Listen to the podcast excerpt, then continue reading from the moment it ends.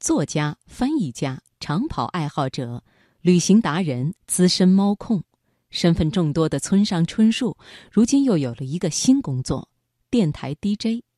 村上春树将正式担任 DJ，参加广播节目的录制，并且推出一档名为《村上 Radio》的节目。虽然节目还没有正式播出，但是对于节目中音乐的选择，村上表示自己已经有了大概的方向。他说：“我希望播放一些其他节目不大会放的音乐，希望尽量能让听众感觉放松，去掉那些艰深的东西。”在节目中，村上将亲自选曲，叙说关于文学和音乐的故事。作为马拉松爱好者，他还会将自己的慢跑歌单分享给听众。今晚的人物故事，我们就一起走进日本作家村上春树多元的人生吧。请你听，人生从何时开始都不晚。选自《环球人物》。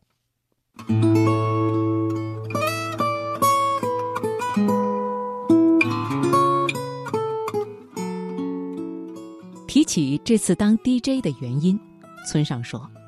我一人总听着这么美妙的音乐，度过舒适的时间，总觉得对这世界有点抱歉。有时与人随意聊聊，一手握着红酒杯或是咖啡杯，分享这轻松时光，岂不很好？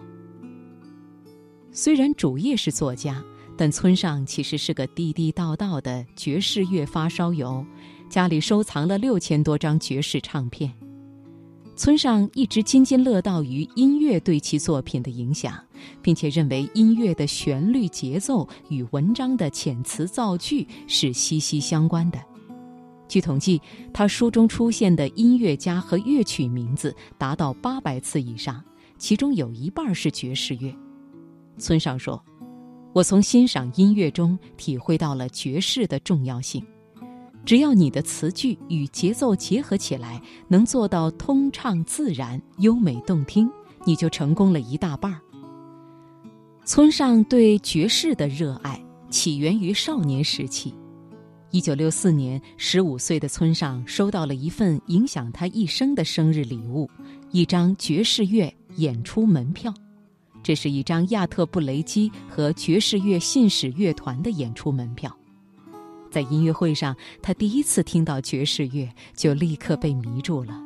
他回忆道：“我忽然被所谓爵士乐的这种音乐所魅惑，从此以后，我人生的大半都伴随着这种音乐一起度过。”在大学时代，在村上打工的地方有一家爵士酒吧，他经常到这家酒吧边听爵士边喝咖啡。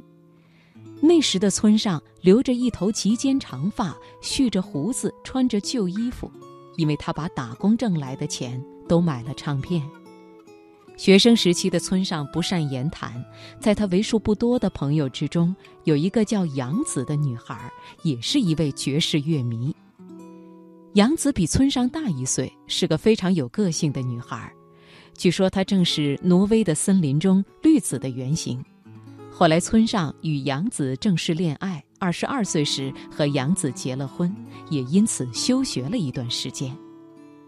娶回一个比自己大的妻子，村上的婚姻没有得到父亲的祝福和支持，他也不得不入赘到杨子家。为了维持生计，也为了能每天都听到爵士乐。他向岳父借钱，在东京西郊的国分寺开了一家爵士酒吧，取名叫“彼得猫”，名字来源于他和杨子养过的一只叫彼得的小猫。创业初期，村上和杨子住了好一阵没有电视、没有暖气的房子，但正是这段开酒吧的经历，让村上遇到了形形色色的人，也体会了各种各样的人生滋味。这些经历为他后来的写作提供了大量素材，以至于有人说，如果不是因为这间酒吧，可能就不会有如今的作家村上春树。在一部作品中，村上就曾经描写过这段酒吧生涯。小说中的主人公我，正是在妻子家借款的帮助下开始经营酒吧，并且意外地获得了成功。村上正是提笔写小说，还要从1977年彼得猫从国分寺搬到市中心的千驼谷说起。千驼谷离棒球场很近，村上常在棒球场看球。当棒球的漂亮弧线划过空中，一个念头毫无征兆地从村上的心底冒出来。对了，没准我也能写小说。比赛一结束，村上就去买了稿纸和墨水，开始了写作。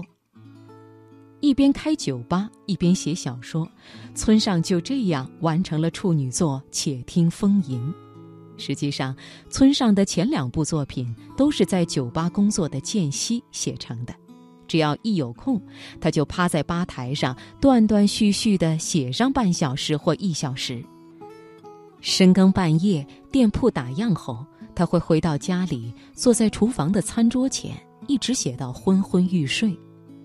这样的生活一直持续了将近三年。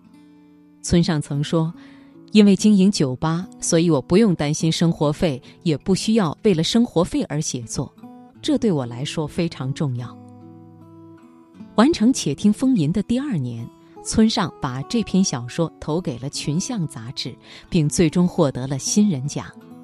他后来回忆说，当时他把小说原稿直接寄给了编辑部，连小说的副本都没有保存。